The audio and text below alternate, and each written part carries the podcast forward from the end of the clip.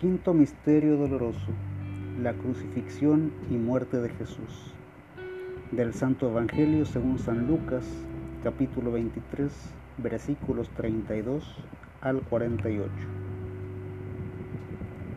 Junto con Jesús llevaban también a dos malhechores para ejecutarlos. Al llegar al lugar llamado de la calavera, lo crucificaron allí con él a los dos malhechores, uno a su derecha y el otro a su izquierda. Mientras tanto, Jesús decía, Padre, perdónalos porque no saben lo que hacen. Después, los soldados se repartieron sus ropas, echándolas a suerte. La gente estaba allí mirando los jefes, por su parte, se burlaban diciendo, si salvó a otros, que se salve a sí mismo, ya que es el Mesías de Dios, el elegido. También los soldados se burlaban de él, le ofrecían vino agridulce, diciendo, si tú eres el rey de los judíos, sálvate a ti mismo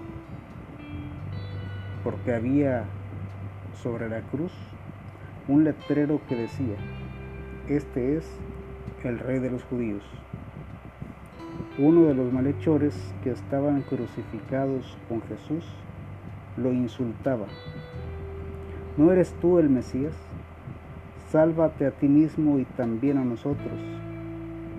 Pero el otro lo reprendió diciendo, ¿no temes a Dios?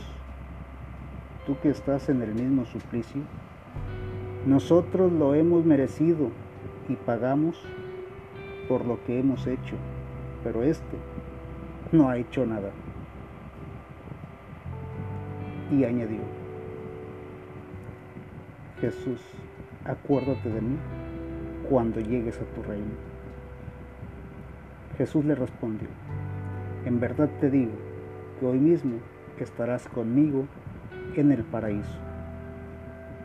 Hacia el mediodía se ocultó el sol y todo el país quedó en tinieblas hasta las 3 de la tarde.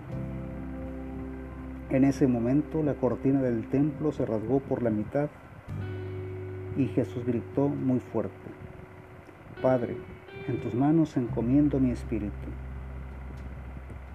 Y dichas estas palabras expiró. El capitán, al ver lo que había sucedido, reconoció la mano de Dios y dijo, realmente este hombre era un justo.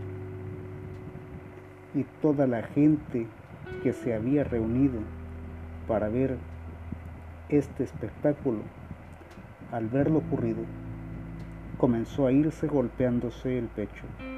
Palabra de Dios. Te alabamos, Señor. El que se acerca a Jesús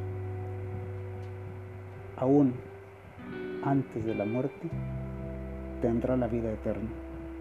No importa la edad que tengamos, es el momento oportuno para cambiar de vida y seguir a aquel que nos ha prometido vivir para siempre en el cielo.